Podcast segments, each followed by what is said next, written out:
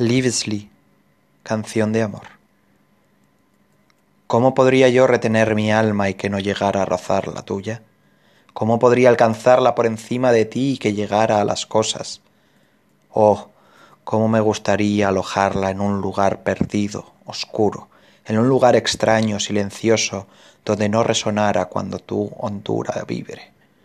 Pero todo lo que nos roza, a ti y a mí, nos une como el arco del violín consigue sacar de dos cuerdas una sola voz. ¿En qué instrumento estamos los dos tensos? ¿Qué violinista nos tiene entre sus manos? Oh canción dulce.